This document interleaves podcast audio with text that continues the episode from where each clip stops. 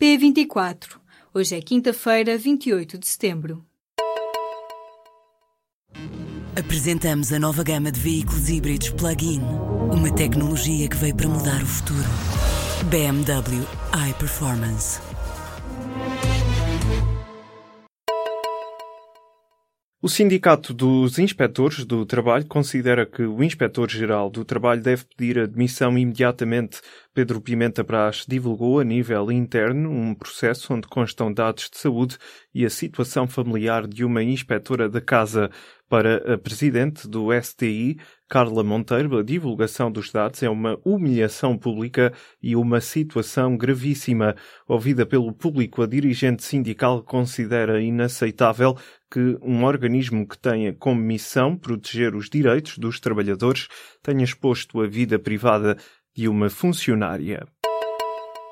O primeiro-ministro irritou-se numa entrevista à Renascença. António Costa foi recebido na quarta-feira à noite com protestos dos enfermeiros num comício na Maia. O secretário-geral do PS deu uma entrevista à Renascença no final dessa ação de campanha. Questionado sobre a manifestação de enfermeiros e professores, António Costa respondeu que as negociações devem ser feitas nos ministérios e não em ações partidárias.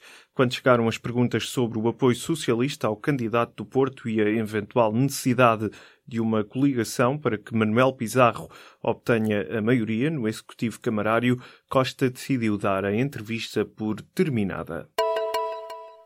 O Tribunal de Sintra recusou nesta quinta-feira o agravamento das medidas de coação que tinham sido pedidas pelo Ministério Público aos polícias acusados de agredir jovens da Cova da Moura.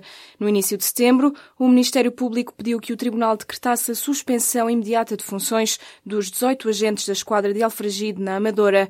A juíza de instrução criminal entende agora que não há razão para tal e, por isso, recusou suspender os agentes da PSP que se mantêm assim com termo de identidade e residência. O caso remonta a fevereiro de 2015. Os 18 polícias são acusados, entre outros crimes, de tortura, denúncia caluniosa, ofensa à integridade física e falsidade de testemunho. A nós e a Vodafone querem ver o negócio Altice Média Capital ser chumbado pelos reguladores. A posição das empresas rivais foi transmitida durante o Congresso Anual das Comunicações Elogiando o parecer da Anacom sobre a operação de concertação vertical, a diretora da Vodafone afirmou que a operação anunciada pela Altice levanta problemas no acesso da Vodafone e da NOS aos canais de conteúdos da média capital. Para a responsável, há ainda o risco de a PT ficar na posse de informação estratégica das empresas rivais, Posição idêntica tem a nós, a diretora de regulação da empresa alerta para os perigos que o negócio traz para o setor das telecomunicações em Portugal. A Ryanair anunciou nesta quinta-feira o cancelamento de mais 44 voos por semana com destino ou chegada a Portugal nos próximos meses. Estes juntam-se às 34 rotas que foram canceladas na quarta-feira, em que se inclui a ligação entre Faro e a cidade inglesa de Newcastle. A nova lista refere-se a 44 voos individuais que ligam os aeroportos de Lisboa, Porto ou Faro a outras cidades europeias, como Londres, Frankfurt, Marselha ou Bruxelas. Os aeroportos dos Açores não são afetados. Os voos serão cancelados durante o período de inverno, ou seja, entre 1 de novembro e 24 de março do próximo ano. Ao todo, em Portugal, foram cancelados 1.094 voos durante esse período. 31 dias têm outubro, 14 deles têm greves. A contestação voltou em força, com os médicos a formalizarem nesta quarta-feira a intenção de fazerem greve e um sindicato dos enfermeiros ter voltado a adiar o acordo com a tutela que poderia pôr fim à paralisação anunciada. São várias as ameaças e convocatórias a parar sobre diferentes ministérios em pleno período de campanha autárquica. Depois das eleições, há paralisações na saúde e na ASAI. Já na justiça, as negociações seguem com uma ameaça em pano de fundo. Em 2016 foram detectados em Portugal 80 casos de mutilação genital feminina. Os números foram apresentados à Lusa pela Secretária de Estado para a Cidadania e Igualdade, Catarina Marcelino explicou que a maioria das vítimas são mulheres com mais de 15 anos ou na fase adulta.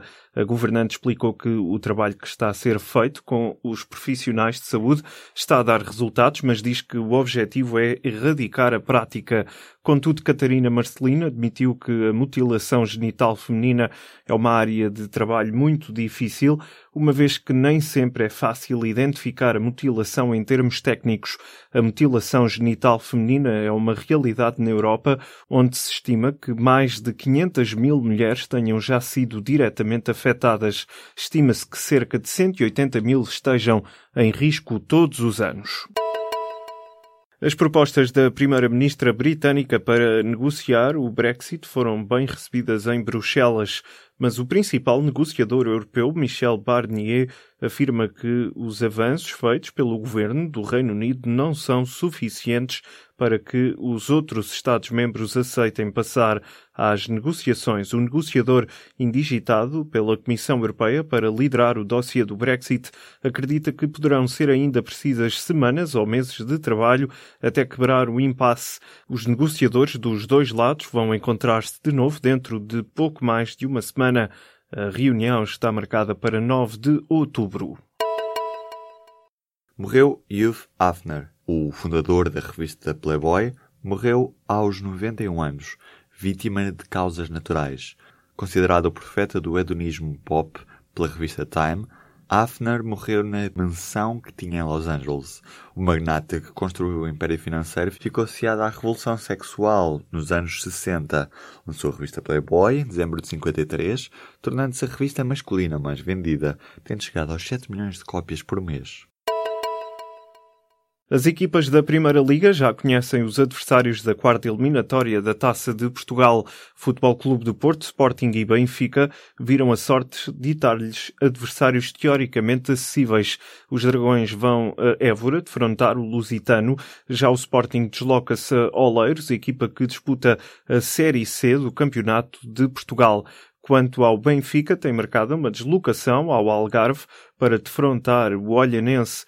Os jogos estão agendados para 15 de outubro.